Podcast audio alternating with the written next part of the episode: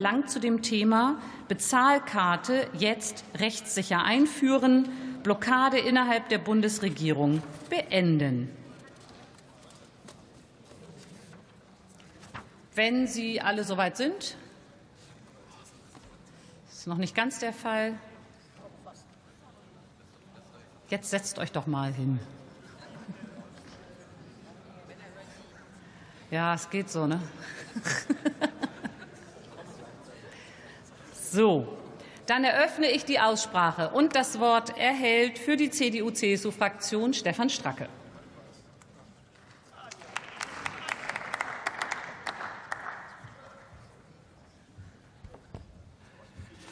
Sehr geehrte Frau Präsidentin, meine sehr verehrten Damen und Herren! Es ist ja ein Stück aus dem Tollhaus Ampel, das wir hier wieder erleben müssen. Die Grünen blockieren die rechtssichere Einführung der Bezahlkarte für Asylbewerber.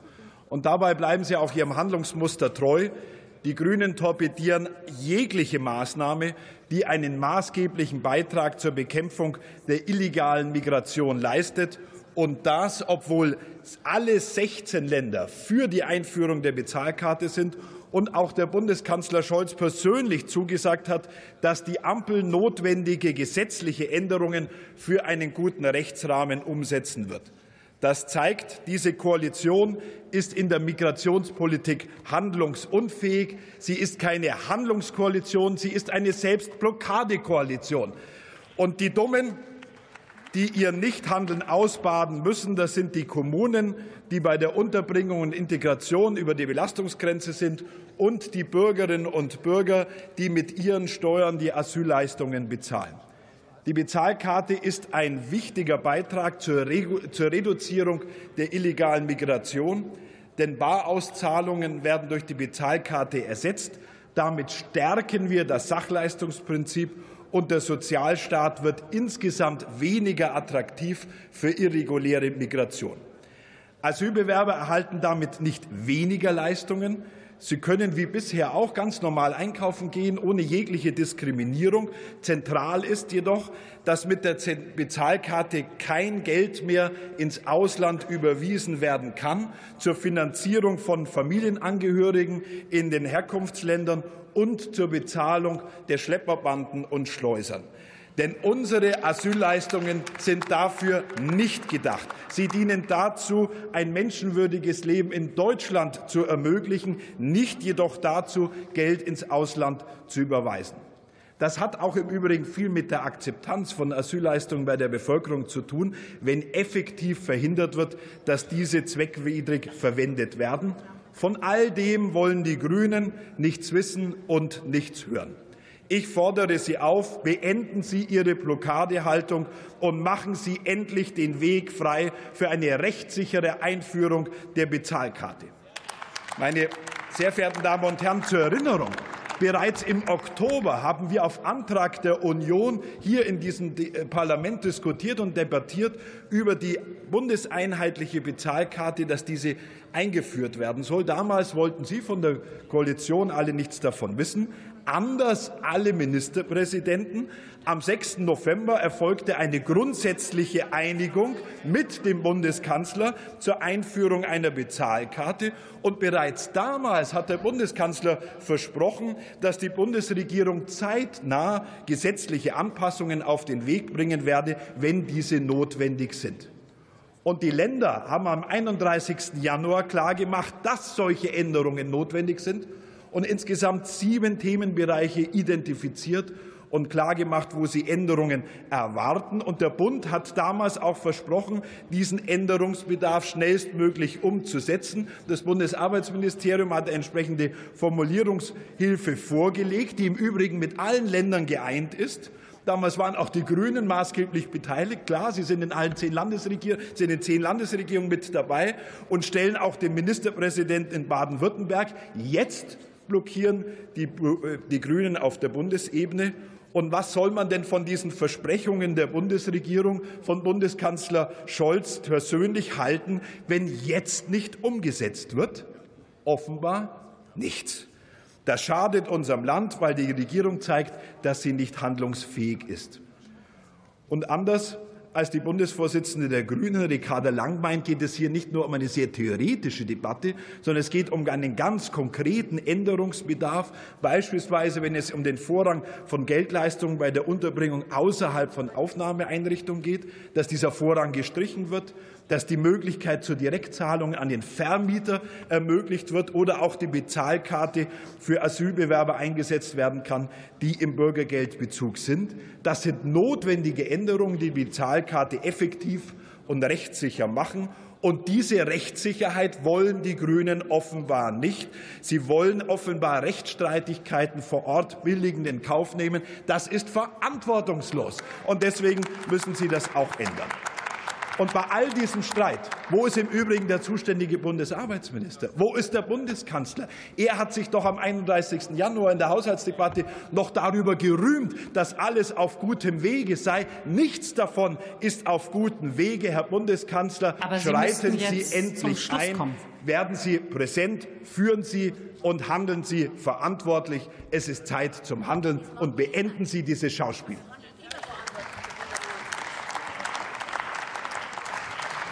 Die nächste Rednerin ist Rascha Nasser für die SPD-Fraktion.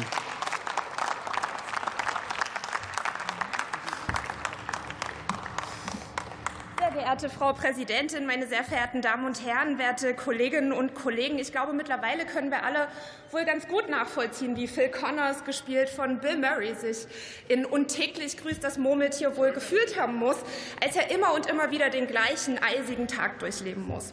Das Gleiche macht die Union seit Monaten mit uns ein.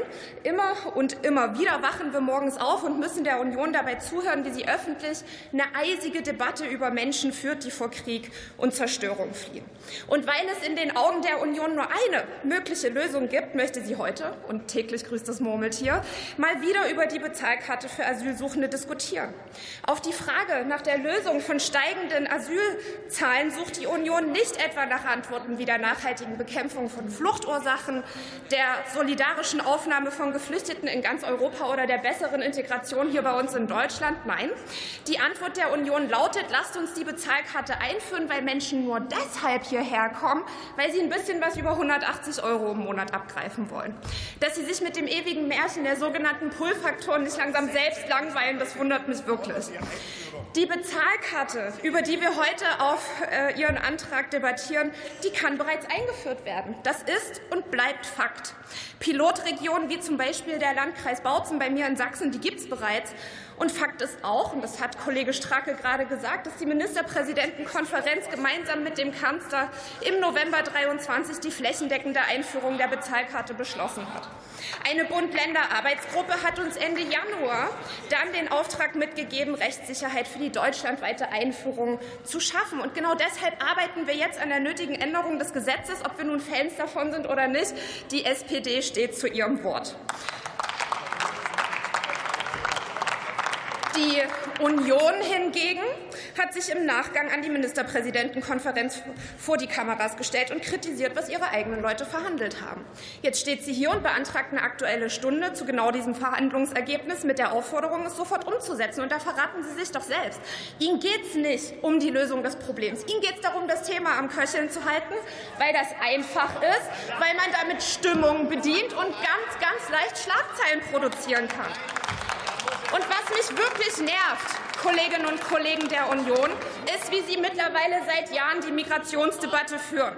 Herr Merz fährt in die ukrainischen Kriegsgebiete, um dann Wochen später, um dann Wochen später genau diese Menschen aus diesen Kriegsgebieten als Sozialtouristen zu beleidigen. Herr Merz bezeichnet Kinder aus migrantischen Familien als kleine Paschas oder erzählt, dass Asylsuchende sich auf Kosten des Staates die Zähne neu machen lassen. Alles nachgeplappert von der AfD. Und ich sage Ihnen ganz ehrlich, das ist unanständig. Weil Sie kein Interesse an Lösungen haben, sondern lieber den einfachen Weg gehen, kümmern wir uns um die Lösung der Probleme.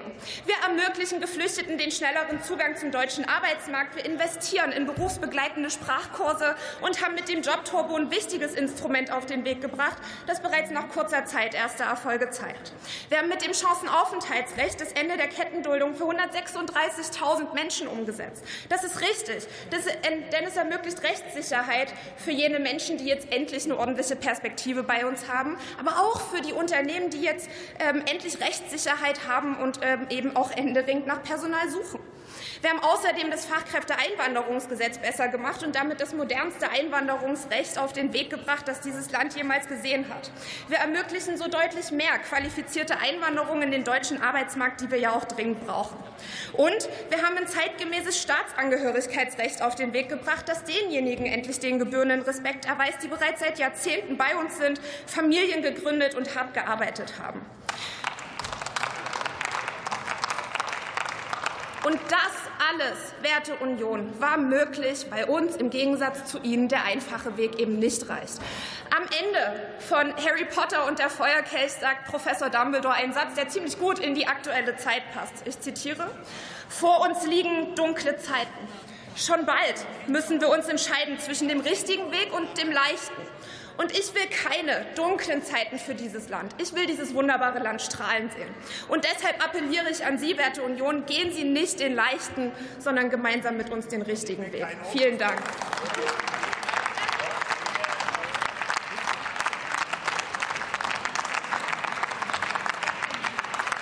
Der nächste Redner ist René Springer für die AfD-Fraktion.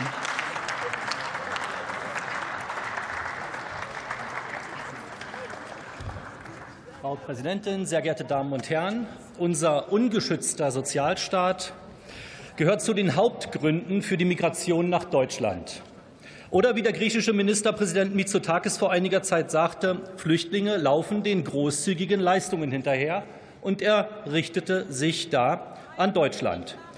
Wovor flieht eigentlich jemand, der vorher in Griechenland, Italien, Österreich, Spanien oder Polen in Sicherheit war? Also da, wo viele Menschen dieses Landes Urlaub machen.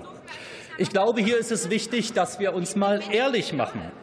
Wer über diese Länder zu uns nach Deutschland kommt und hier an der deutschen Landesgrenze Asyl ruft, der ist kein Schutzsuchender, der ist ein Sozialleistungssuchender.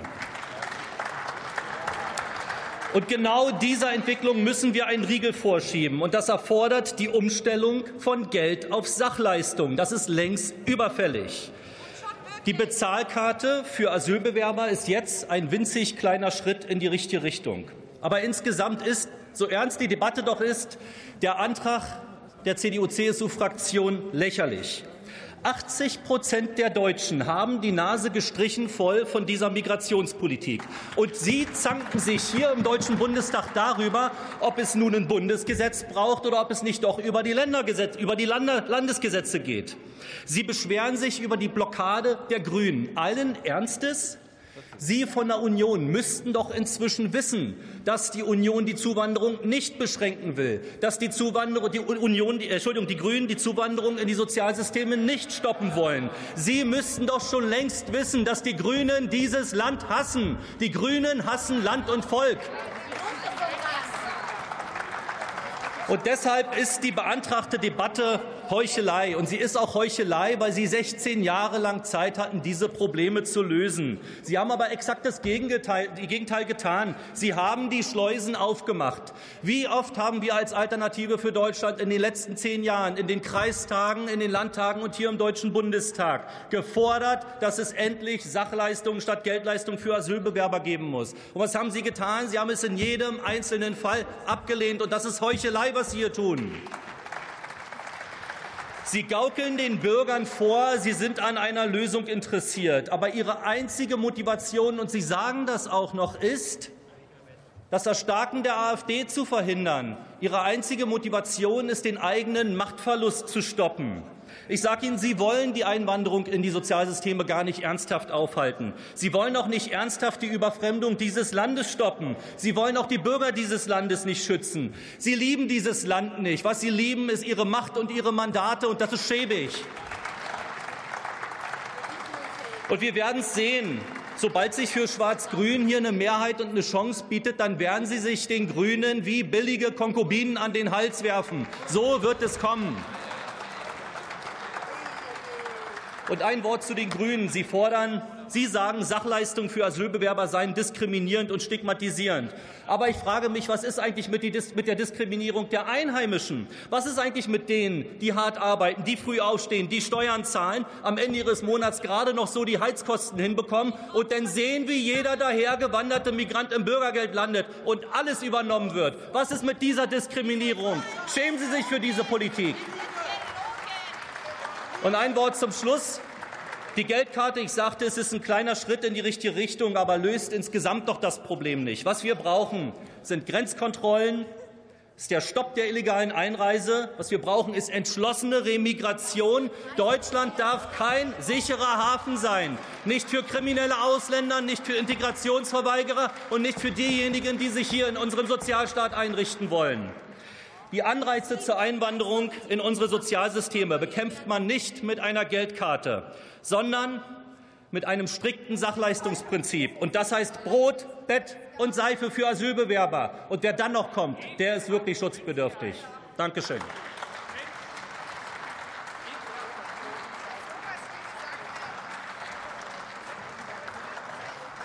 Das Wort erhält Andreas Audritsch für Bündnis 90 Die Grünen.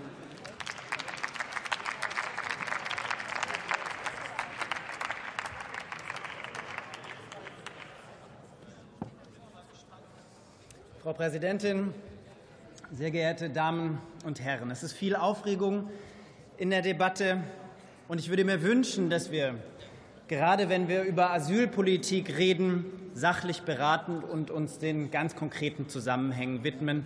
Und deswegen einmal zur Sortierung. Die Frage, ob Bezahlkarten eingeführt werden, steht überhaupt gar nicht zur Debatte. Im Gegenteil, alle Bundesländer haben angekündigt, Bezahlkarten einzuführen. 14 Bundesländer beteiligen sich an einer gemeinsamen Ausschreibung. Die zwei anderen haben eigene Ausschreibungen bereits auf den Weg gebracht. Und mehr noch, ein grüner Oberbürgermeister, Belit Onay in Hannover, ist einer der absoluten Vorreiter darin, eine Bezahlkarte einzuführen. Und das tut er äußerst erfolgreich. Im November 2023 ist es losgegangen in Hannover. In den letzten Wochen sind über 150 Karten ausgegeben worden. Das ist eine deutliche Ausweitung nochmal, die geplant ist von jetzt an. Und das Ganze funktioniert ganz hervorragend. Es braucht keine Auszahlungsstellen mehr in Hannover. Die Verwaltung ist massiv entlastet worden. Das ist ein Erfolgsprojekt, das Belet Onay dort in Hannover umgesetzt hat. In Hamburg werden seit einer Woche Bezahlkarten ausgegeben. Bayern, in Bayern steht es kurz bevor. Und natürlich spricht Herr Söder nur in Superlativen. Es werde das schnellste und das härteste Projekt. Sie kennen diese Rhetorik. Ich muss nicht teilen, was Markus Söder in Bayern macht, was Markus Söder sagt. Aber Markus Söder beweist eines. Es geht. Es ist möglich und es ist rechtssicher möglich. Und ich muss auch dem Chef der Bayerischen Staatskanzlei, Florian Herrmann, ausdrücklich zustimmen. Er hat gestern erklärt, ich zitiere, wir sind der Auffassung, so wie wir sie einführen, ist die Bezahlkarte durch die Rechtslage abgedeckt. Man brauche zur Einführung keine Gesetzesänderung, sagt der Chef der Bayerischen Staatskanzlei. Eine zweite Frage steht immer wieder im Raum die nach der Einheitlichkeit in ganz Deutschland. Das ist eine Frage, die in den Ländern gelöst wird. Die Länder sind für die Auszahlung zuständig und dürfen eigene Verfahren festlegen. Und wenn Ihnen von der Union an Einheitlichkeit gelegen ist, dann hätte ich einen Rat. Sprechen Sie mit Markus Söder. Das ist derjenige, der sich Einheitlichkeit am allerdeutlichsten gerade verweigert. Es geht also nicht um das Ob bei Bezahlkarten. Darum geht es überhaupt nicht. Es geht auch nicht um die Frage der Einheitlichkeit. Beide Fragen sind abgeräumt. Darum geht es dezidiert nicht, was für uns aber tatsächlich wichtig ist. Und das gehört zur Seriosität. Ist die Frage, dass wir uns anschauen, was wir mit einer solchen Bezahlkarte tatsächlich erreichen wollen. Und da will ich Ihnen gerne zwei Beispiele nennen. Wir alle kennen die Geschichten von Menschen, die viele Jahre hier bei uns leben, weil sie nicht zurück können. Kinder, die hier geboren werden, die hier in die Schule gehen, sechs Jahre hier sind, acht Jahre hier sind, zehn Jahre hier sind und Teil unserer Gesellschaft werden. Für uns Grüne zählt jedes einzelne dieser Kinder. Wenn es vielleicht auch unbeabsichtigt passiert, dass wir für diese Kinder den Zugang zu Bargeld deutlich einschränken, was für Folgen hat das? Sie können am Schulkiosk kein Brötchen mehr kaufen. Sie können im Second-Hand-Laden keine gebrauchten Schuhe kaufen. Sie können auf Klassenfahrten als Einzige kein Taschengeld mitnehmen. Womöglich können Sie auch den Beitrag im Sportverein nicht zahlen, wenn es auf dem Fußballplatz kein Kartenlesegerät gibt. Das sind Kinder, die hier dauerhaft leben. Das ist die Frage. Ein zweites Beispiel. Menschen, die hier in die Schule gegangen sind, die die Schule abschließen und in ein Studium gehen. Soll diesen jungen Menschen vorgegeben werden, dass die Karte nur in einem Postleitzahlenbereich gilt? Wenn man Berlin anguckt, in Charlottenburg ja, in Pankow dann nein, in Neukölln nein. Wenn man auf das Land schaut, in einem Dorf ja, da gibt es einen kleinen Kiosk, vielleicht, vielleicht eine Tankstelle, sonst nichts. Das ist die Frage, die wir hier konkret und im Einzelnen prüfen müssen. Und ich bin dankbar, dass gerade auch Ihr Innenminister, der Innenminister der CDU in Nordrhein-Westfalen, Herbert Reul, eine weitere wichtige Frage gerade heute angesprochen hat.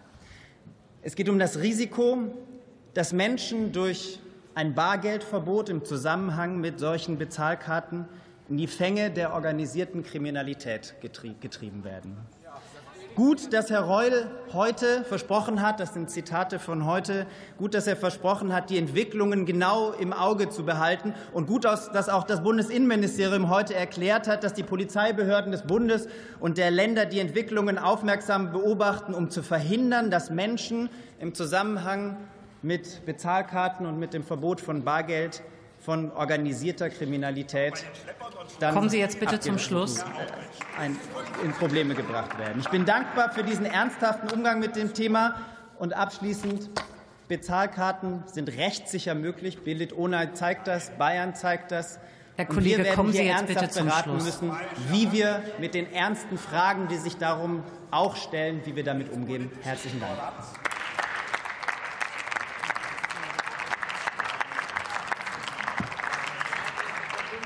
Ich möchte Sie alle bitten, auf Ihre Redezeiten zu achten. Wir sind bei drei Uhr morgens. Als nächstes erhält das Wort Jens Teutrine für die FDP-Fraktion. Sehr geehrte Frau Präsidentin, liebe Kolleginnen und Kollegen! Der Abgeordnete Stracke von der Union hat hier lautstark und vehement die Einführung der Bezahlkarte gefordert. Das ist auch gut so.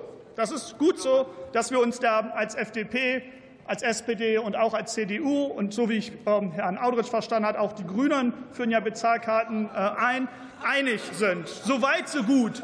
Guckt man allerdings mal ganz genau hin, dann haben Sie ein ganz besonderes Grundstück uns präsentiert. Wenn man nämlich in der Rhetorik besonders breitbeinig wie Sie auftreten, dann nennt man das in Wahrheit einen Spagat.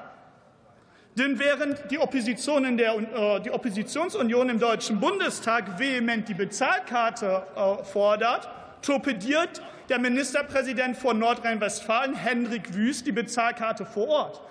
Denn er möchte, dass jede Kommune selbst entscheidet, ob sie die Bezahlkarte einführt oder nicht. In Bielefeld gibt es eine Bezahlkarte, in Paderborn nicht. In Bochum vielleicht wieder eine Bezahlkarte und in Recklinghausen gibt es keine Bezahlkarte. Den Grund, den Ministerpräsident Wüst angegeben hat, er möchte sich nicht an den Kosten beteiligen. Das sollen doch viel lieber die Kommunen bezahlen.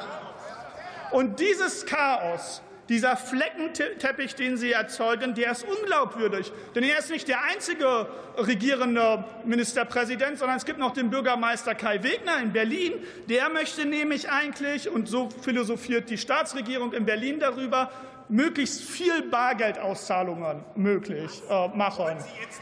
Und das, sagt, das zeigt doch auch eins. Das zeigt eins, nämlich markante Reden in der Opposition reichen nicht, wenn man in eigener Regierungsverantwortung nicht so viel Hasenfüßigkeit vor der eigenen Courage hat.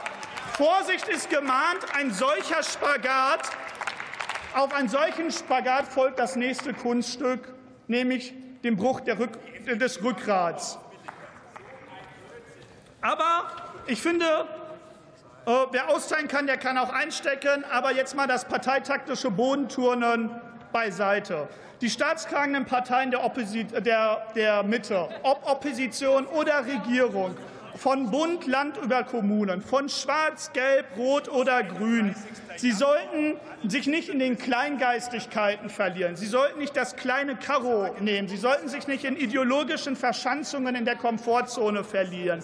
Ich glaube, es ist wichtig, bei dem Thema Migration den wirklichen Feinden, die die demokratischen staatstragenden Parteien zerstören will, den Nährboden zu entziehen, indem wir nämlich einen parteiübergreifenden Konsens finden. Der Versuch war doch schon mal da. Und für diesen Konsens der Vernünftigen, und das ist doch die Mehrzahl in unserem Land, braucht es eine andere Logik als alle rein oder alle raus. Das kann doch nicht der Anspruch der Debatte sein, den wir auch gerade zum Teil wieder erlebt haben. Politik muss für einen Konsens, glaube ich, erstens präsentieren, dass Politik handlungsfähig ist und Migration managen kann. Ja, man kann als Politik auch über alle staatlichen Ebenen einen Einfluss über Migration nehmen. Und das bedeutet für, mich, wer nicht bereit ist, etwas gegen illegale Migration zu machen, etwas Wirksames entgegenzusetzen, wie die Beschleunigung von Abschiebungen, wie beispielsweise auch die Bezahlkarte, die einen Beitrag leistet, der gefährdet auch die Akzeptanz für Schutzbedürftige und diejenigen, die legal nach Deutschland kommen wollen. So entsteht ebenfalls der Nährboden. Die Bezahlkarte ist nicht die Lösung aller Probleme, wie man manchmal in der Debatte den Eindruck hat. Aber sie ist ein Puzzlestück der Lösung. Und deswegen unterstützt meine Fraktion den Bundeskanzler und die Mehrzahl der Bundesländer, eine bundeseinheitliche Lösung zu schaffen und einen rechtssicheren Rahmen, falls dieser auch notwendig ist. Aber, und das ist das Zweite, was es für einen Konsens braucht, die Migrationspolitik steht doch schon länger Kopf in Deutschland. Wir machen es denjenigen viel zu schwer, die nach Deutschland versuchen zu kommen, um zu arbeiten, die fleißig sind, die risikobereit sind, die hier etwas investieren, die möchten nicht mit Bürokratie, langen Verfahren daran gehindert werden. Den machen wir es zu schwer. Und denjenigen, die versuchen, illegal einzuwandern, den Sozialstaat auszunutzen, den machen wir es doch seit Jahrzehnten auch viel zu einfach. Und deswegen müssen wir die Migrationspolitik neu ordnen. Es braucht dafür auch eine andere Kultur, nämlich eine Kultur für die Fleißigen in unserem Land und nicht nur für diejenigen, die hier hinkommen wollen und arbeiten wollen, sondern auch für diejenigen, die bereits da sind. Das würde ein deutliches Signal auch in der Migrationspolitik leisten. Wer Akzeptanz für reguläre Migration und Schutzbedürftige möchte, der muss etwas gegen illegale Migration machen. Meine Fraktion macht das. Ein Beitrag kann auch die Bezahlkarte leisten. Und deswegen werden wir das auch bundesrechtlich absichern, wenn dies nötig ist.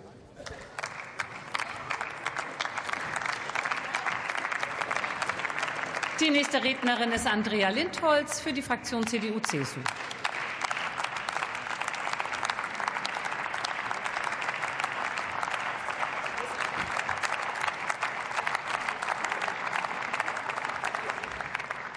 Geehrte Frau Präsidentin, meine sehr geehrten Damen und Herren, liebe Kolleginnen und Kollegen! Friedrich Merz hat vor drei Wochen hier im Plenum an die Bundesregierung und an die Ampelfraktionen gerichtet gesagt, ich zitiere, Sie bekommen die Flüchtlingskrise nicht in den Griff. Die Umsetzung der Beschlüsse mit den Ministerpräsidenten verläuft zäh und träge. Ich gebe Ihnen ein Beispiel. Die Einführung der Bezahlkarte, die vor allem an dem systematischen Widerstand von SPD und Grünen in Deutschland scheiterte, Zitat, scheitert, Zitat Ende. Friedrich Merz ist dafür dann vom Kanzler verlacht worden. Der Oppositionsführer lese offenbar keine Zeitung. Es sei doch längst alles auf dem Weg. Liebe Kolleginnen und Kollegen, welch eine arrogante Aussage.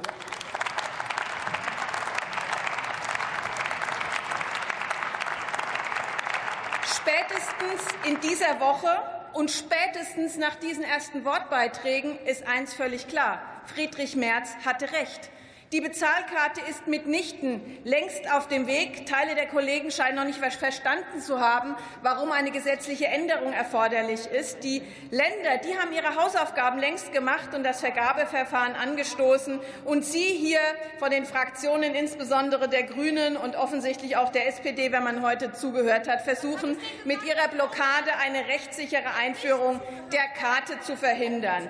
Man muss sich mal vorstellen, ab 6. November haben der Bundes Bundeskanzler und alle Ministerpräsidenten von Union, SPD, Linken und übrigens auch von den Grünen Einigkeit gezeigt und Folgendes gesagt. A, die Bezahlkarte soll kommen. B, sie soll Barauszahlungen, und da bitte ich gut zuzuhören, Barauszahlungen an Leistungsempfänger nach dem Asylbewerbergesetz einschränken und soll den Verwaltungsaufwand minimieren. Die Karte wurde dort als ein wesentlicher Baustein, Herr Kollege von der FDP, zur Reduzierung der irregulären Migration verkauft. Das war ein ganz klares Statement. Haben Sie da irgendwie alle nicht zugehört? In dem MPK-Beschluss heißt es ganz klar, sollten angesichts der konkreten Ausgestaltung der Bezahlkarte gesetzliche Anpassungen notwendig sein, wird die Bundesregierung diese zeitnah auf den Weg bringen. Zeitnah, dreieinhalb Monate ist nichts passiert. Ich will Ihnen jetzt mal das System erklären und warum es eine gesetzliche Änderung braucht. Es geht nicht. Vielleicht hören Sie mal zu, weil Sie haben es nicht verstanden. Man hat es vorhin deutlich gehört. Erstens, es geht nicht um Bezahlkarten, die die Bargeldauszahlung ersetzen. So ist das nämlich in Hannover. So eine Bargeldauszahlung wollten auch die Ministerpräsidenten nicht mehr und wollen auch wir nicht mehr. Es geht darum, Bezahlkarten einführen zu können, mit denen man eben das Geldabheben stark beschränkt und so wie in Bayern nur noch ein Taschengeld auszahlt. Das wiederum das wiederum soll dazu dienen, Schleppern und Schleusern das Handwerk zu legen. Und das soll dazu dienen, Geldleistungen ins Ausland zu unterbinden. Die Grenzkontrollen haben es gezeigt die erweitert worden sind. Auf unseren Druck hin, endlich, seit Oktober haben wir weitere 23.000 illegale Aufgriffe. Wir haben 566 Aufgriffe von Schleusern. Es müsste also auch in Ihrer aller Interesse sein, den Schleusern das Handwerk zu legen. Und selbstverständlich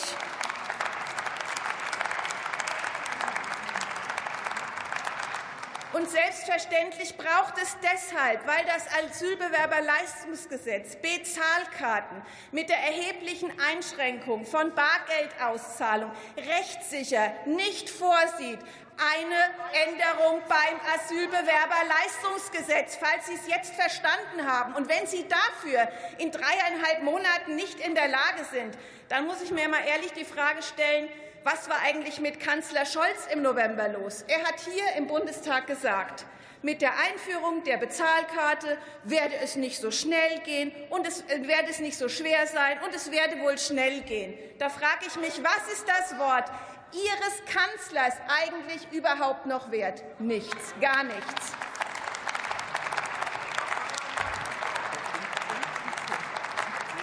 Und die Ministerpräsidenten und die Innenminister das fordern deshalb zu Recht, dass sie endlich die gesetzliche Änderung auf den Weg bringen, damit flächendeckend für ganz Deutschland rechtssichere Bezahlkarten eingeführt werden können, damit wir möglichen Klagewellen, von denen wir wahrscheinlich ausgehen können, rechtssicher entgegenwirken können. Und Sie von den Grünen, wir haben alles verstanden. Sie wollen eine Karte wie in Hannover, das heißt Bargeldauszahlung weiter möglich. Sie wollen keine rechtssichere Regelung, weil Sie natürlich hoffen, Kommen Sie bitte zum Schluss. das Ding platt machen. Aber das, liebe Kolleginnen und Kollegen von der FDP, sollte nicht passieren. Und ich darf zum Abschluss Kubicki zitieren, Frau Kollegin Ihren stellvertretenden FDP-Chef.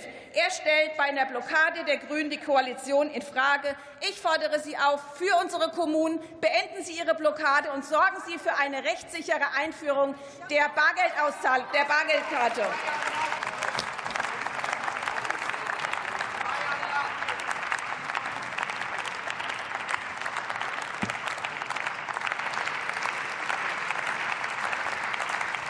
Die nächste Rednerin ist Annika Klose für die SPD-Fraktion.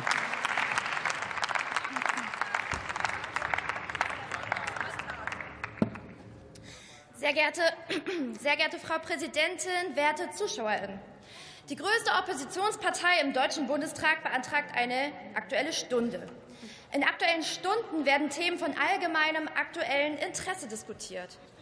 Wir leben ja in herausfordernden Zeiten. Da fragt man sich, welches der aktuell wichtigsten Themen wird die größte Oppositionspartei im Deutschen Bundestag wohl besprechen wollen?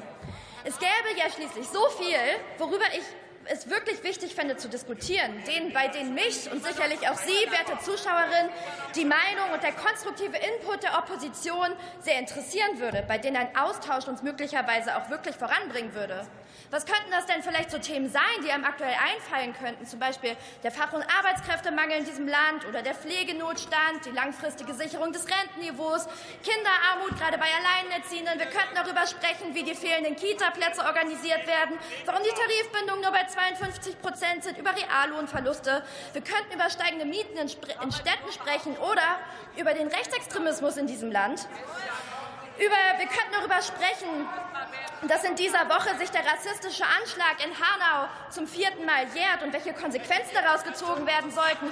Oder wir könnten darüber sprechen, dass die Angriffe auf Demokratinnen immer weiter zunehmen. Erst vor drei Tagen wurde bei einem ehrenamtlichen Politiker in Thüringen Auto und Haus in Feuer gesetzt und nur durch ein Wunder ist da niemand zu Schaden kommen.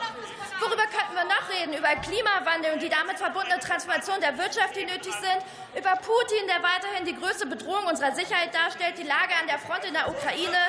Oder über den Krieg zwischen Israel und der Hamas, die schreckliche humanitäre Situation in Gaza und das Schicksal der von der Hamas verschleppten israelischen Geiseln. Die mögliche Wahl von Donald Trump, der den Artikel 5 der NATO und damit die gesamte europäische Sicherheitsinfrastruktur in Frage stellt. Sehr geehrte Damen und Herren, die Welt ist voller Krisen und selten waren wir als Politik so gefragt wie in diesen Zeiten. Doch anstatt sich mit diesen Themen zu beschäftigen, muss ich mit Entsetzen feststellen, die größte Oppositionspartei im Deutschen Bundestag möchte über was genau sprechen? Das Thema ist mit Verlaub so kleinkariert, dass es schwerfällt, den Menschen da draußen überhaupt zu erklären, worum es geht. Petitessen und ihre Parteiprofilierung ist es, worum es der CDU, CSU im Deutschen Bundestag offenbar geht. Das Thema, für das Sie sich entschieden haben, ist also die Einführung der Bezahlkarte für AsylbewerberInnen. Also quasi eine EC- bzw. Debitkarte, damit kein Bargeld von Behörden mehr ausgezahlt wird, sondern künftig an der Kasse mit Karte bezahlt wird. Dieses weltbewegende Thema wird jetzt noch brisanter, wenn ich Ihnen dazu mal ein Geheimnis verrate. Das ist alles schon möglich. Hannover und Hamburg machen das nämlich schon. Ein Gesetz zur von den Ländern gewünschten zusätzlichen rechtlichen Absicherung ist in Erarbeitung, liegt aber noch nicht vor. Soweit, so unspektakulär, so langweilig, ehrlich gesagt. Und da ich dieses von Ihnen jetzt aufgesetzte Thema in gerade mal vier Sätzen abhandeln konnte, wende ich mich Ihnen noch mal zu, werte Union. Natürlich weiß ich, warum Sie sich für dieses Thema entschieden haben.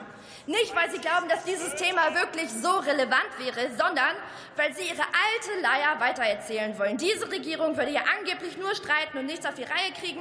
Diese Behauptung ist wirklich kein Deut richtiger, egal wie häufig sie das erzählen. Während Sie sich also offenbar vor allem um Ihre Parteipolemik scheren und hier Ihre Mitarbeit verweigern, arbeitet diese Bundesregierung an der Bewältigung der aktuellen Krisen und hat darüber hinaus übrigens auch schon zwei Drittel des Koalitionsvertrags abgearbeitet. Die streiten nur und schaffen nichts. Diese Leier ist halt einfach nur Quatsch. Und weil Sie es mir vermutlich nicht glauben, fülle ich meine letzte Minute dieser Redezeit mit mal 25 Ampelvorhaben, die genau das beweisen.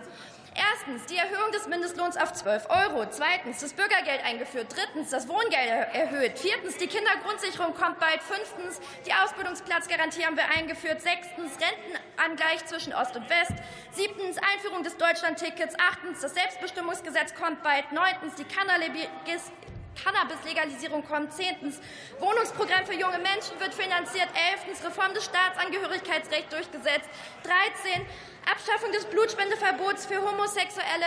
14, Einmalzahlung von 200 Euro für Studis in Krisenzeiten. 15, Ausstieg aus, dem Atom, aus der Atomkraft umgesetzt. 16, das Gebäudeenergiegesetz reformiert. 17, das Fachkräfteeinwanderungsgesetz beschlossen. 18, Pflegereform durchgesetzt. 19, 200 Euro Kulturpass für junge Menschen beschlossen. 20, Kindergeld erhöht auf 250 Euro pro Kind pro Monat. 21, günstiges Deutschlandtickets für Studis eingeführt. 22, elektronische Patientenakte und E-Rezept beschlossen.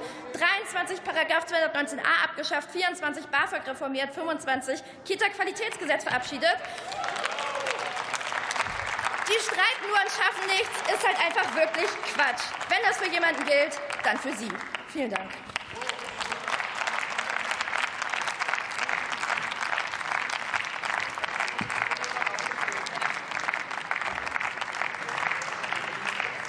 Die nächste Rednerin ist Phyllis Pollert für Bündnis 90 Die Grünen.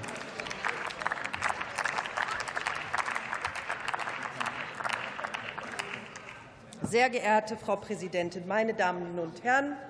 Auch ich möchte noch mal betonen, auch für die Zuschauerinnen und Bürgerinnen hier im Raum, es wird hier diskutiert über eine Geldkarte für Geflüchtete, im Besonderen Asylbewerber, Leistungsempfängerinnen.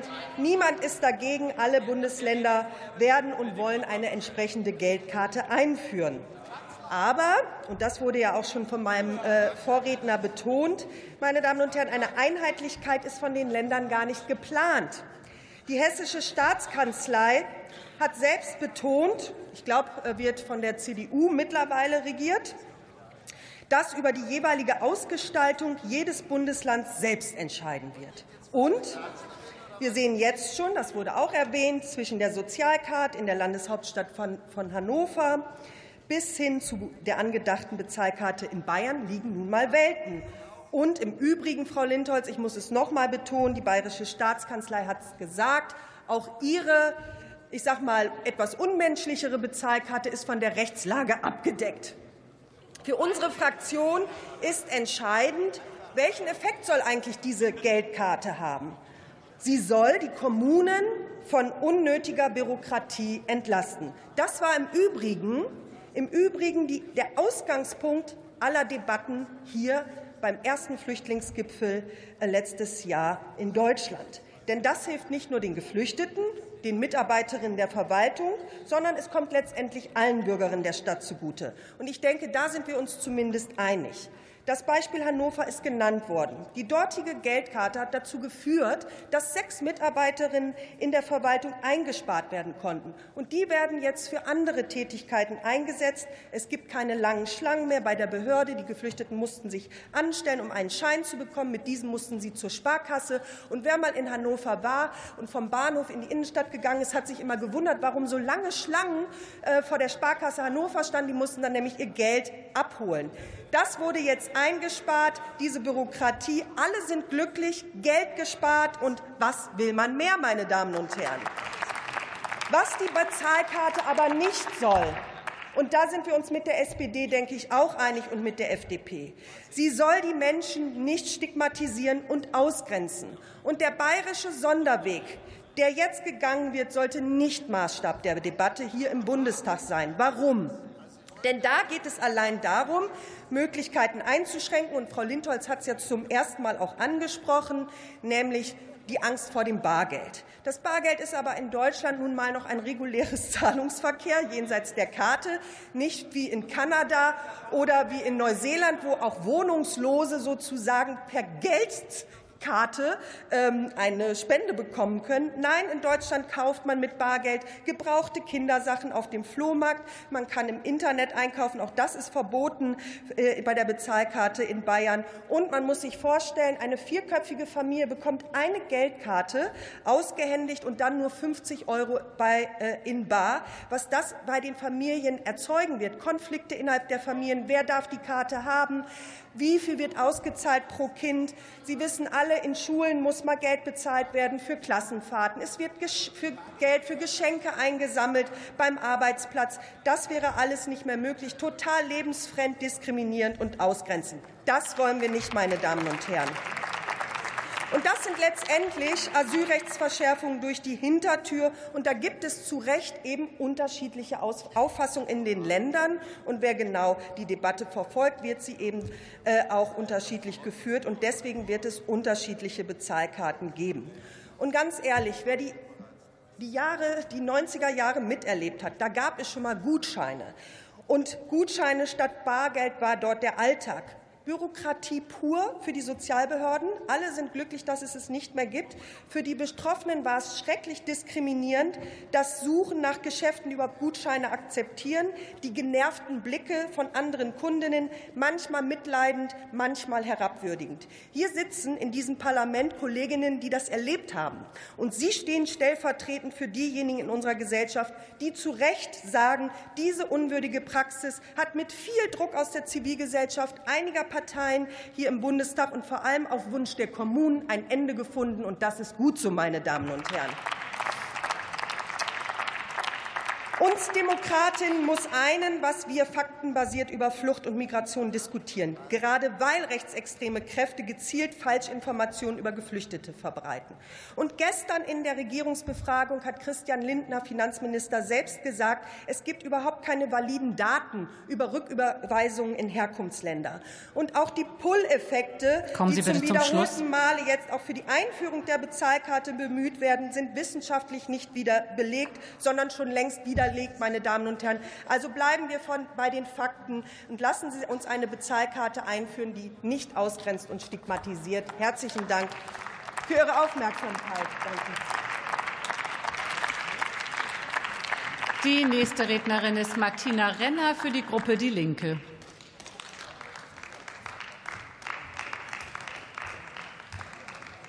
Sehr geehrte Frau Präsidentin, sehr geehrte Damen und Herren! Die Bezahlkarte für Flüchtlinge, sie ist ein Rassismus-Tool. Sie dient der Stigmatisierung und Ungleichbehandlung. Sie ist das Signal, dass es okay ist, Menschen qua Herkunft Vorschriften zu machen. Vorschriften, Vorschriften, die in ihr privates Leben eingreifen.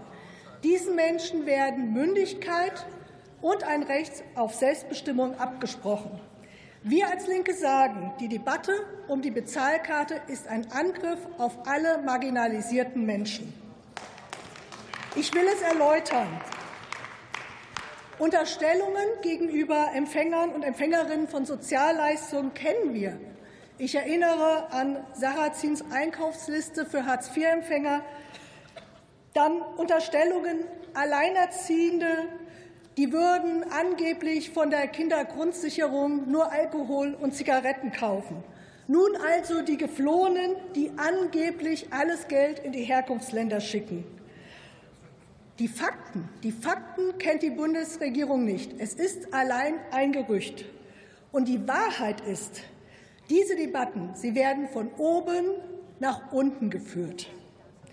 Wir als Linke sagen, soziale Rechte, Soziale Rechte sind Menschenrechte, und sie sind unteilbar.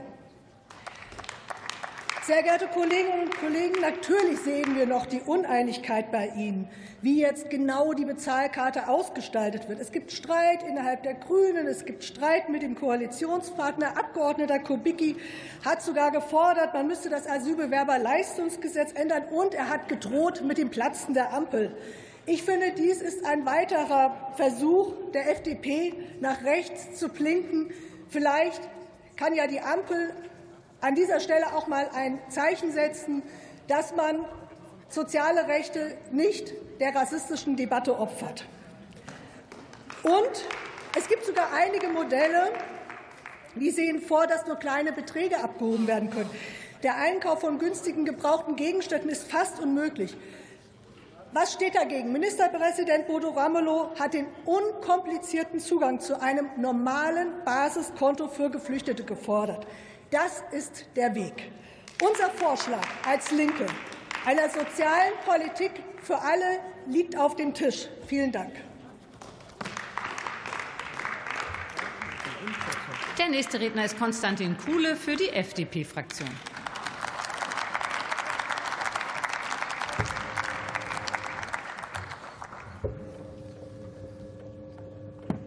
Frau Präsidentin, meine Damen und Herren! Wir müssen angesichts der Diskussion über Ordnung und Kontrolle in der Migrationspolitik aufpassen, dass die Menschen in unserem Land nicht den Glauben in die Handlungsfähigkeit des Staates verlieren. Denn die Lage in der Migrationspolitik ist kompliziert, vor allen Dingen mit Blick auf die Zuständigkeiten. Für das Ausländer- und Asylrecht an sich ist der Bund zuständig. Für die Durchsetzung des Ausländerrechts sind die Länder zuständig und für die Versorgung und bei der Hauptlast der Unterbringung sind dann die Kommunen zuständig. Und viele Menschen blicken durch dieses Zuständigkeitswirrwarr nicht durch. Diese verschiedenen Zuständigkeiten, sie dürfen aber keine Entschuldigung dafür sein, wenn sich in der Migrationspolitik nicht genug in Richtung Ordnung und Kontrolle tut. Und deswegen müssen wir weiter auf diesem Weg schreiten, liebe Kolleginnen und Kollegen. Und weil das so ist, haben ja die unterschiedlichen staatlichen Ebenen bereits Dinge auf den Weg gebracht. Ich will nur daran erinnern, was wir auf Bundesebene bereits auf den Weg gebracht haben. Erst vor wenigen Wochen haben wir hier im Deutschen Bundestag das Gesetz zur Verbesserung der Rückführung auf den Weg gebracht, um mehr Abschiebungen möglich zu machen.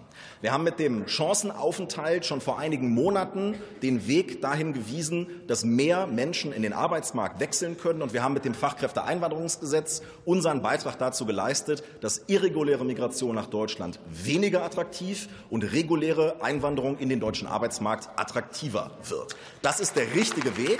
Wir müssen aber, und die Diskussion darf an dieser Stelle keinen Halt machen, auch über das Asylbewerberleistungsgesetz sprechen. Auch das Asylbewerberleistungsgesetz ist Teil des deutschen Migrationsrechts und auch hier müssen Veränderungen stattfinden. Und deswegen bin ich froh, dass die Koalition im Januar beschlossen hat, dass der Übergang aus dem Asylbewerberleistungsgesetz in die Grundsicherung nicht mehr nach 18, sondern erst nach 6 36 Monaten stattfindet. Das verringert Fehlanreize. Das trägt dazu bei, dass man sich einstellen kann auf eine Beschleunigung der Verfahren. Und das ist der richtige Weg. Liebe Kolleginnen und Kollegen, gleichzeitig hat die Ministerpräsidentenkonferenz gesagt, dass die Länder und Kommunen selber Bezahlkarten einführen wollen. Es war der Wunsch der Ministerpräsidenten und es war auch der Wunsch der Kommunen, Bezahlkarten einführen zu wollen. Und wenn man sich über Bezahlkarten unterhält, dann ist es schon wichtig, sich einmal klarzumachen, warum es so etwas gibt wie das Asylbewerberleistungsgesetz. Das Asylbewerberleistungsgesetz ist kein Instrument der Dauerversorgung, sondern das Asylbewerberleistungsgesetz ist ein Instrument, um während des laufenden Asylverfahrens eine menschenwürdige Versorgung sicherzustellen. Je schneller das Asylverfahren beendet ist, desto besser. Je schneller wir wissen, ob jemand rechtmäßig in Deutschland ist, desto besser. Je schneller wir wissen, wenn jemand nicht rechtmäßig in Deutschland ist, desto besser, denn dann kann man sich um die Rückführung kümmern, so wie man sich um die Integration in den Arbeitsmarkt kümmert, wenn jemand rechtmäßig in Deutschland ist. Und deswegen müssen wir doch daran arbeiten, dass die Verfahren schneller werden. Und ich wundere mich schon, dass hier so getan wird, als sei das Asylbewerberleistungsgesetz, als sei die Bezahlkarte gewissermaßen ein Lebensschicksal. Wir brauchen weniger Geduldete, wir brauchen schnellere Verfahren und wir brauchen mehr Klarheit darüber, wer rechtmäßig in Deutschland ist und wer nicht rechtmäßig in Deutschland ist. Und wenn wir das hinkriegen, dann ist die ganze praktische Geschichte mit der Bezahlkarte im Grunde sehr schnell erledigt. Und wenn man den Kommunen und den Ländern zuhört und die Kommunen und die Länder sagen, wir haben einen praktischen Hinweis an euch als Bundesebene und wir wünschen uns eine Erweiterung der rechtlichen Grundlage, dann sollten wir als Koalition sehr gut überlegen, ob wir nicht einfach den Kommunen und den Ländern diese Rechtsänderung geben, damit die Bezahlkarte flächendeckend und rechtssicher in Deutschland weiter genutzt werden kann, liebe Kolleginnen und Kollegen. Und wenn wir über den Bund sprechen, über die Länder sprechen, äh, über die Kommunen sprechen, dann müssen wir schon auch darüber sprechen, wie unterschiedlich die Verfahren in Deutschland eigentlich aktuell aussehen. Denn, ich habe es gesagt, je schneller ein Verfahren beendet ist, umso besser für die Rechtsklarheit im Einzelfall, umso besser für die Lösung der praktischen Probleme bei der Bezahlkarte. Es ist ja aber doch interessant zu sehen, wie lang die ähm, Asylgerichtsverfahren beispielsweise in Deutschland sind. In Nordrhein-Westfalen dauert ein Asylgerichtsverfahren 21,5 Monate im Schnitt. In Brandenburg, der Spitzenreiter, sind es 35,3 Monate. Da muss man sich ja nicht wundern, dass es zu Schwierigkeiten bei der Klarheit über den Aufenthaltsstatus kommt, wenn es über drei Jahre dauert, um herauszufinden, ob die Leute rechtmäßig sind hier äh, oder nicht. Und dass das Ganze kein Naturgesetz ist, das zeigt übrigens Rheinland-Pfalz mit einer Dauer von 3,5 Monaten. Und deswegen ist mein Appell an alle Verantwortlichen in den Ländern, jetzt dazu beizutragen, dass die Asylverfahren schneller werden, dass die Asylgerichtsverfahren schneller werden. Und das können wir begleiten auf Bundesebene, indem wir eine rechtssichere Grundlage für die Bezahlkarte schaffen. Wir sollten an dieser Stelle alle als staatliche Ebenen äh, unsere Hausaufgaben machen und damit dazu beitragen, dass die Menschen sehen, wir tun etwas für Ordnung und Kontrolle in der Migrationspolitik und unser Staat, unser Gemeinwesen ist handlungsfähig. Herzlichen Dank. Liebe Kolleginnen und Kollegen, bevor ich die nächste Rednerin aufrufe, möchte ich noch mal daran erinnern, dass um 16.40 Uhr die Urnen schließen sollten. Also, falls noch ein Mitglied des Hauses nicht abgestimmt hat, bitte jetzt die Gelegenheit nutzen.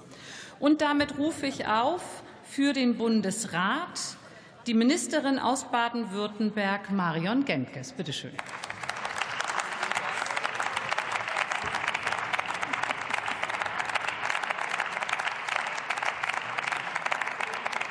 Sehr geehrte Frau Präsidentin, sehr geehrte Damen und Herren Abgeordnete, meine sehr geehrten Damen und Herren! Sollten angesichts der konkreten Ausgestaltung der Bezahlkarte gesetzliche Anpassungen notwendig sein, wird die Bundesregierung diese zeitnah auf den Weg bringen. Das hat der Bundeskanzler am 6. November den Regierungschefs der Länder zugesagt. Darauf haben sich die Länder, darauf haben wir uns verlassen, unsere Hausaufgaben erledigt und sind startbereit. Ich erwarte, dass die Regierungskoalition die Zusage des Bundeskanzlers nicht ins Leere laufen lässt.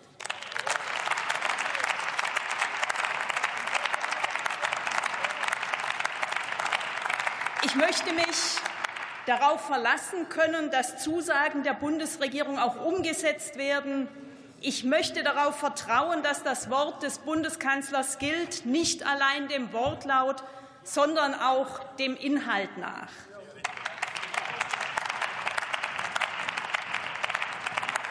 Im Jahr 2023 verzeichnete das Bundesamt für Migration und Flüchtlinge etwa 330.000 Asylerstanträge. Eine Steigerung von über 50 Prozent gegenüber dem Vorjahr, mehr als eine Verdoppelung gegenüber dem Jahr 2021 und mehr als eine Verdreifachung gegenüber dem Jahr 2020. Die Asylsuchenden sind zusätzlich zu den mehr als einer Million Schutzsuchenden aus der Ukraine von den Ländern und Kommunen unterzubringen. Dort kümmern sich Haupt- und Ehrenamtliche, für deren Einsatz ich mehr als dankbar bin, um Versorgung und Integration und stoßen immer mehr an die Grenzen des objektiv Leistbaren oder haben sie bereits erreicht. Wir stoßen an Grenzen, was den zur Verfügung stehenden Wohnraum angeht was die personellen Ressourcen betrifft und auch mit Blick auf das, was gesellschaftlich tragbar ist. Wir drohen, die Menschen in diesem Land zu verlieren und riskieren nicht weniger als unseren gesellschaftlichen Zusammenhalt. Dieses Risiko, dieses Risiko dürfen wir nicht eingehen, und deshalb brauchen wir eine Migrationspolitik, die die Zugangszahlen begrenzt. Den Stein der Weisen gibt es auch insoweit nicht. Aber es gibt eine Reihe von Maßnahmen, die Wirkung zeigen können. Und dazu gehört die Einführung einer Bezahlkarte. Neben der Zielsetzung, Barauszahlungen einzuschränken und den Verwaltungsaufwand bei den Kommunen zu minimieren, kommt es darauf an, Überweisungen in die Herkunftsstaaten so weit wie möglich zu verhindern. Tatsächlich Tatsächlich werden teilweise erhebliche Teile bezogener Leistungen an Familien in den Herkunftsstaaten transferiert. Nach Schätzungen der Bundesbank wurden 2022 von Migrantinnen und Migranten allein nach Afghanistan mehr als 400 Millionen Euro geschickt. Lassen Sie mich in diesem Zusammenhang beispielhaft aus der E-Mail eines Nachhilfelehrers, der sich intensiv um Flüchtlinge kümmert, an mein Haus zitieren. Er schreibt, all diese jungen Männer schickten von Anfang ihres Aufenthalts in Deutschland Geld nach Hause, um ganze Großfamilien zu finanzieren. Mir wurde von Fällen berichtet, wo die Hälfte der Sozialleistungen nach Afghanistan transferiert wurden und die jungen Leute sich dann ausschließlich von Nudeln und Tomatensauce ernährt und unter erbärmlichen Bedingungen gelebt haben. Mehrere meiner Schützlinge sagen selbst, wir sind die Rente unserer Familie. Deshalb haben sie uns hierher geschickt. Zitat Ende. Und er berichtet von einem Fall, in dem der Druck so hoch gewesen sei, dass der betroffene junge Mann sich das Leben genommen habe. Wenn es gelingt, Überweisungen in die Herkunftsstaaten so weit wie möglich zu verhindern, nimmt der Druck von den Betroffenen ab. Und wir reduzieren wirtschaftlich nachvollziehbare Anreize dafür, einen Familienangehörigen auf einen lebensgefährlichen Weg nach Deutschland zu schicken und dafür hohe Summen an kriminelle Schlepper zu zahlen. Wenn es gelingt, wenn es gelingt, Überweisungen in die Herkunftsstaaten so weit wie möglich zu verhindern, haben diese Staaten im Übrigen weniger Grund, die Zusammenarbeit, auf die wir bei Rückführungen angewiesen sind, zu verweigern, weil es sich dann weniger rechnet, dass ein zur Rückkehr verpflichteter Staatsangehöriger in Deutschland bleibt. Die Einführung der Bezahlkarte ist deshalb ein richtiger und wichtiger Schritt. Wenn wir diesen Schritt jetzt gehen, müssen wir aber sicherstellen, auf festem Grund uns zu bewegen. Wir brauchen und wir fordern Rechtssicherheit. Der bisher der bisher bestehende Rechtsrahmen ermöglicht es, in Aufnahmeeinrichtungen den sogenannten notwendigen persönlichen Bedarf, vereinfacht ausgedrückt das Taschengeld, über eine Bezahlkarte zu gewähren. Selbst bei diesem kleinen Anwendungsbereich, der bei weitem nicht die vorgesehene Ausgestaltung der Bezahlkarte entspricht, bestehen allerdings bereits datenschutzrechtliche Risiken aufgrund einer unzureichenden Ermächtigung zur Datenweitergabe an den Dienstleister. Und mit jeder Erweiterung des Anwendungsbereichs der Bezahlkarte steigt das Risiko ohne Rechtsänderung deutlich. Das gilt insbesondere für Personen im Analogleistungsbezug. Bereits das Risiko einer möglichen Rechtsunsicherheit können wir uns aber nicht leisten. Zumal, zumal davon auszugehen ist, dass die Bezahlkarte rechtlich auf den Prüfstand gestellt werden wird. Flüchtlingsräte, zum Beispiel der aus Brandenburg, halten bundesgesetzliche Änderungen zu Recht für notwendig und zeigen sich klagewillig. Und dass keiner der nicht zum Zug kommenden Bewerber angesichts des Geschäftsvolumens das mit einer Bezahlkarte verbunden ist, den Klageweg beschreitet, scheint mir naiv anzunehmen. Sollte sich aber dann erweisen, dass die Rechtsgrundlage für die Bezahlkarte nicht ausreicht, hätten wir Steuergelder in beträchtlicher Höhe verausgabt, ohne etwas dafür zu erhalten. Und wir wären, aus meiner Sicht wäre das noch schwerwiegender, bei der Umsetzung einer Maßnahme zur Bewältigung der Probleme, vor die uns die viel zu hohen Zugänge stellen, gescheitert, mit Ansage gescheitert. Und dieses Versagen können wir uns nicht leisten.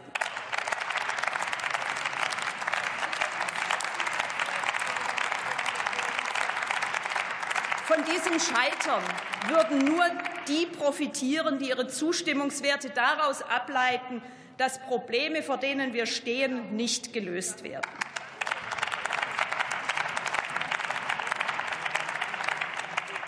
Wir stehen in der Verantwortung, Probleme zu erkennen und zu lösen, gemeinsam, in den Ländern und im Bund. Wir Länder haben uns auf die Einführung einer Bezahlkarte verständigt und die notwendigen Vorarbeiten geleistet. Die Bundesregierung hat zugesagt, die Länder dabei zu unterstützen. Jetzt kommt es darauf an, dass auch Sie, dass auch dieses Hohe Haus seinen Beitrag leistet. Vielen Dank.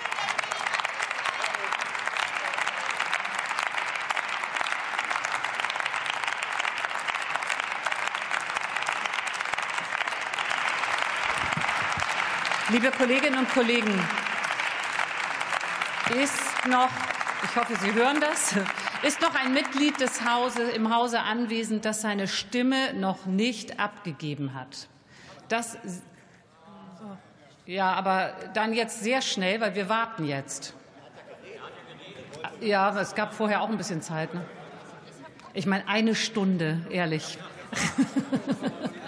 Das war jetzt eine ganz schlechte Ausrede. Wenn der Kollege vielleicht noch ein bisschen sich beeilen könnte, weil wir warten jetzt wirklich.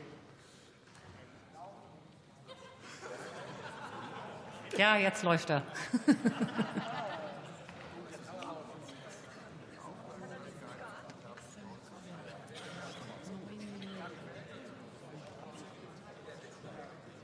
Sie sehen das ja nicht, aber da sind ganz schön viele gelaufen vorhin, vor einer Minute. So, die müssen wir jetzt noch schnell abgeben.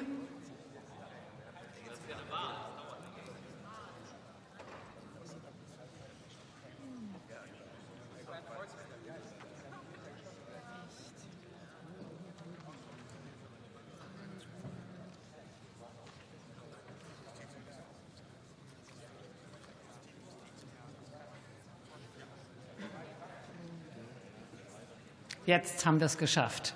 Und damit schließe ich die Abstimmung und bitte und die Schriftführerinnen und Schriftführer Mit der Auszählung zu Beginn und die Ergebnisse dieser Wahlen werden wir dann später bekannt geben. Wir fahren fort in der Debatte und als nächstes erhält das Wort Helge Lind für die SPD-Fraktion.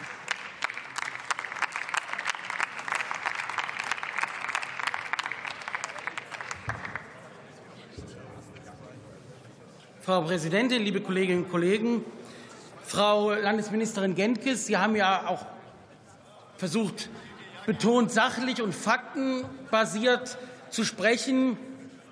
Nur entlässt sie das nicht aus der Verantwortung des Faktenchecks. Und wenn man als Vergleichsgröße Zahlen von 2020 aus der Corona-Zeit verwendet und das als Vergleich für jetzt heranzieht, ist das wissenschaftlich nicht redlich. Wir hatten eine Corona-Phase und selbstverständlich hatten wir dort andere Flüchtlingszahlen. Es ist einfach sinnvoll, dass wir bei der ohnehin so aufgeladenen Debatte der Migration, wenn wir faktenbasiert reden wollen, es auch tatsächlich dann tun. Sehr geehrte Damen und Herren, liebe Kolleginnen und Kollegen, wir haben Vereinbarungen der MPK, ein MPK-Beschluss getroffen auf der Basis von Absprachen zwischen den Ländern, dem Bund, rückgekoppelt mit den kommunalen Spitzenverbänden. Es gibt auch eine Protokollerklärung von Bremen und Thüringen, die sich auch explizit für eine diskriminierungsfreie Bezahlkarte aussprechen. Es beinhaltet alles die Vereinbarung, bundeseinheitliche Standards zu setzen, bei Bedarf auch bundesgesetzlich gesetzgeberisch tätig zu werden. Entsprechende Formulierungsvorschläge sind in Arbeit bzw. schon ausgearbeitet im BMAS. Das ist der Tatbestand. Sehr unspektakulär. So sieht es gegenwärtig aus. Hinzu kommt, weil ich der Meinung bin, dass man faktenbasiert argumentieren soll, liebe Union, dass auch hochgeschätzte Sachverständige, die Sie wiederholt in den Ausschuss berufen haben, wie Herr Thüm sagen, dass es aus Ihrer Sicht nicht zwingend notwendig sei, bundesgesetzlich zu regeln zugleich aber durchaus hilfreich, um Rechtssicherheit zu schaffen und bei Klageverfahren entsprechend Verlässlichkeit zu erzeugen. Diese Nuancen, die sterben immer in Ihren Argumentationen und bleiben unerwähnt, aber Sie sollten auch, auch Ihre eigenen Sachverständigen hören, damit wir ein umfassendes Bild haben zu der ganzen Situation. Ich war letztens auf einer Demonstration für Demokratie in meiner Heimatstadt und Sie können sich vorstellen, auch bei vielen sehr linksorientierten Diskutanten hat das Thema Bezahlkarte emotionalisiert. Und auch unser örtlicher Caritas-Direktor sah sie als Rechtsdruck, als Dammbruch. Ich war, Sie können sich vorstellen, nicht einer Meinung und habe das entsprechend auch mit ihm ausdiskutiert. Dann aber lese ich die Äußerungen und die Fragen des Abgeordneten Pilsinger. Und da vergehen mir langsam alle Möglichkeiten der Nachsichtigkeit mit der Union. Da sagt ihr doch ernsthaft, dass es nicht angehe, wenn auf Kosten des deutschen Steuerzahlers mit Bezahlkarten Geflüchtete Alkohol und Zigaretten erwerben würden. Und er sagt darüber hinaus noch, wer für mehr als 200 Euro Taschengeld rauchen und saufen wolle, der solle dafür gefälligst arbeiten. Wenn er so argumentiert, dann fällt es uns tatsächlich schwer, auf Basis von Fakten und Sachlichkeit mit meinem Caritas-Direktor zu sprechen. Denn eine solche Bezahlkarte, wie Herr Pilsinger und andere sich vorstellen, eine solche will die Ampelkoalition gewiss nicht. Und vernünftige Bundesländer wollen sie auch nicht in dieser Form. Im Übrigen auch rate ich Herrn Pilsinger, auch mal zu überlegen, ob es nicht sein könnte, dass der Durchschnittsdeutsche wahrscheinlich mehr säuft als jeder Geflüchtete aus Syrien, Afghanistan oder der Türkei. Und da sind wir beim entscheidenden Punkt. Wir können doch jede Form einer vernünftigen Debatte und auch eines Bündnisses bei Demonstrationen, bei denen auch Leute, die restriktive Vorstellungen haben von Migration und solche, die sehr offenheitsorientierte haben, vergessen wenn eine solche Tonalität von Ihnen angeschlagen wird. Eine solche Tonalität, bei der man nur sagen kann, dass sie schier rassistisch ist. Meinen Sie ernsthaft, dass die Menschen dämlich sind? Was sagen Fachkräfte aus Ägypten, wenn sie hören, welche Bilder im Zusammenhang der Bezahlkarte verbreitet werden? Und darum geht es. Niemand stellt in Abrede, dass wir ernsthaft über sinnvolle Instrumente sprechen wollen. Aber Sie müssen sich in diesem Moment auch verantworten. Vor der Frage, die mir Armin Kotovic dieses Wochenende am Sonntag in Hanau gestellt hat. Und da geht es nicht um einzelne Details von Migrations- und Asylpolitik. Da haben auch die Nachkommen von Hanau unterschiedliche Auffassungen.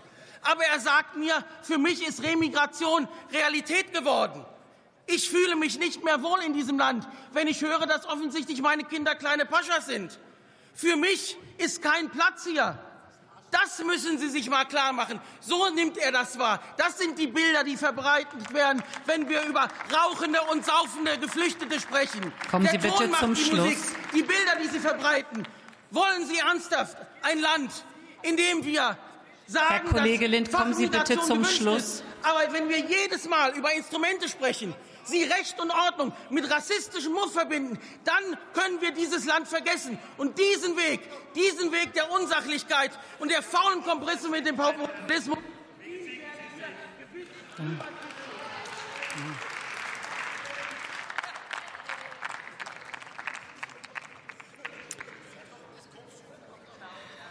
So, wir fahren in der Debatte fort.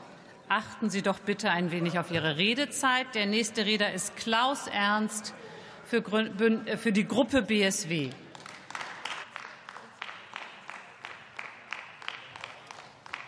Meine sehr verehrten Damen und Herren, äh, Frau Ministerin Gentges, ich sage gleich am Anfang, ich halte Ihre Argumentation in vielen Bereichen für sehr schlüssig.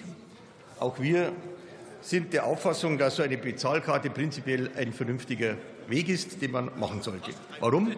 Weil wir weniger Bü Bürokratie auf den Gemeinden haben. Das führt zu einer Entlastung, wenn dort kein Bargeld mehr sozusagen im Umlauf ist. Und weil äh, es auch positiv ist, dass statt Sachleistung, also nur noch Sachleistungsausgabe, äh, eine freie Kaufentscheidung auch mit der Karte möglich sein muss. Also im Prinzip stehen wir der Sache positiv gegenüber.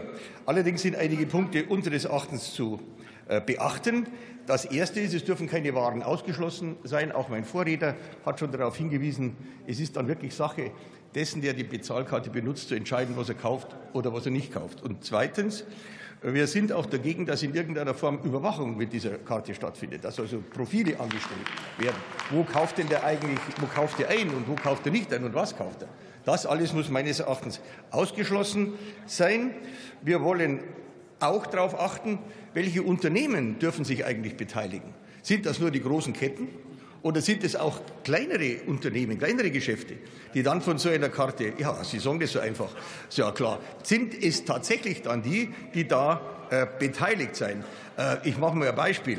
Äh, wenn Sie mit ihr, wenn ein, ein Flüchtender mit seinem Kind zum Eisstand geht, dann glaube ich nicht, dass der an der Karte automatisch beteiligt wird. Also müssen schon betrachten, ist es so, dass tatsächlich eine breite Streuung möglich ist, wo eingekauft wird oder nicht. Und deshalb äh, sage ich auch, es ist notwendig, dass ein Restbetrag auf alle Fälle bar ausbezahlt wird. Für Dinge, die über eine Karte nicht bezahlt werden können. Das, glaube ich, sind Grundlagen, die wir beachten müssen. Wenn sie beachtet werden, dann wären wir dafür, dass die Regelungen auch so stattfinden, äh, wie es tatsächlich gesetzgeberisch dann für möglichst alle notwendig ist. Ich danke Ihnen. Vielen Dank. Der nächste und letzte Redner in dieser Aktuellen Stunde ist Maximilian Mörseburg für die CDU-CSU-Fraktion.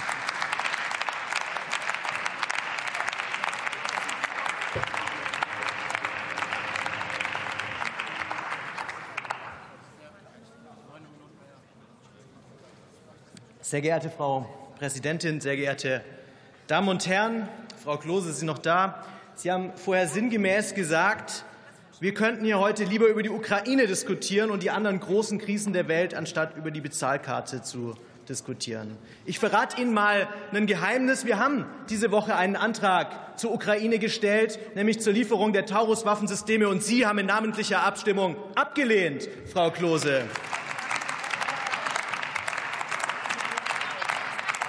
Und ich verrate Ihnen noch ein Geheimnis. Wenn Sie einfach Ihren Job machen würden als Bundesregierung, dann müssten wir heute überhaupt nicht über diese Bezahlkarte diskutieren.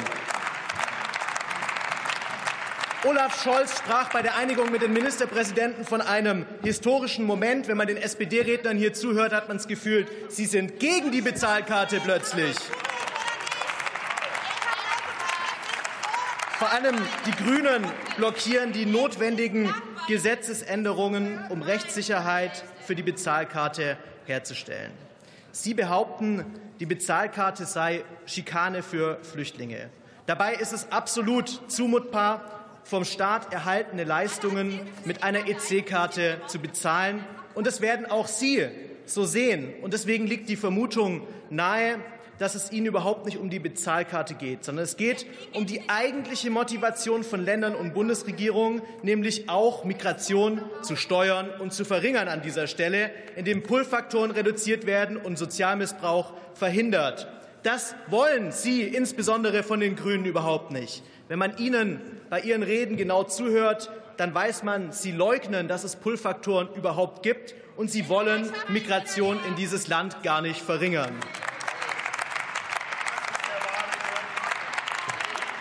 Das zeigt auch die unehrliche Argumentation von Herrn Autritt, der hier Markus Söder anführt als Grundzeugen gegen diese Gesetzesänderung, obwohl Markus Söder in Person genau diese Gesetzesänderung gefordert hat. Und jetzt werden weitere Argumente vorgeschoben, weshalb man das Asylbewerberleistungsgesetz nicht ändern solle. Vor allem sagen Sie, dass man eine Rechtsänderung gar nicht bräuchte, um die Bezahlkarte einzuführen. Ja, richtig, es gibt auch den Weg drumherum. Aber es würde endlich die Rechtssicherheit herstellen für unsere Länder, für unsere Kommunen, die dadurch den Prozess der Ausschreibung beschleunigen könnten. Die haben keine Zeit mehr jetzt. Die brauchen Zeit. Die brauchen diese ähm, Bezahlkarte und keine Zeit mehr für ihre Verzögerungstaktik. Wir brauchen jetzt schnelle Lösungen, um die Zugangszahlen zu reduzieren. Die Bezahlkarte ist dabei einer von vielen aber es ist eben der goldene Mittelweg zwischen Sach- und Geldleistungen, den sich die Praktiker schon seit Jahren wünschen. Sachleistungen würden die Menschen, die, zu, die Zugänge an Menschen reduzieren, weil zum Beispiel keine Gelder in die Heimat geschickt werden könnten. Organisatorisch ist aber bei den aktuellen Zugangszahlen kaum zu leisten, Sachleistungen auszugeben. Die Bezahlkarte soll es ebenfalls nicht möglich machen, Gelder ins Ausland zu überweisen beispielsweise um Auslagen für Schlepper zurückzubezahlen. Dennoch werden die Menschen, die hier im Land leben, mit der Bezahlkarte einkaufen können. Der Oberbürgermeister in Stuttgart wird sich nicht bei mir melden müssen, dass er schon wieder mit mehr Bürokratie überschüttet wird. Die Flüchtlinge erhalten ihre Leistungen nur in Deutschland, nicht im Ausland. Pullfaktoren werden reduziert und trotzdem bleibt das Leistungsniveau am Ende gleich. Ich bin sehr optimistisch, dass die Bezahlkarte ein großer Erfolg sein wird. Vielleicht wird sie sogar so erfolgreich sein, dass wir bald diskutieren, das Konzept Sachleistung durch Bezahlkarte auf weitere Bereiche im Sozialsystem auszuweiten. Diese bisherige Debatte zeigt eindrucksvoll, dass die Ampelfraktionen im Grundsatz und auch innerhalb ihrer Fraktionen völlig zerstritten sind, weil sie eine ganz andere Realitätswahrnehmung haben. Sie haben ihre Meinung, Gott sei Dank, in der Mehrheit um 180 Grad gewendet seit unserem Antrag vom letzten Oktober. Viele von Ihnen erinnern sich ungern an diese Debatte. Man hat es ja heute auch wieder gesehen, dass viele von Ihnen dieses System Bezahlkarte kategorisch ablehnen. Dennoch gut so, dass ein Großteil von Ihnen jetzt eingesehen hat, Sie raufen sich jetzt hoffentlich endlich zusammen, machen Tempo. Liebe Grüne, hören Sie bitte auf Ihren Ministerpräsidenten, der aus Stuttgart mal wieder deutlich macht, dass Sie auf dem völlig falschen Weg sind hier in Berlin. Sorgen Sie damit, sorgen Sie dafür, dass die Länder die Bezahlkarte jetzt schnellstmöglich einführen können. Vielen Dank.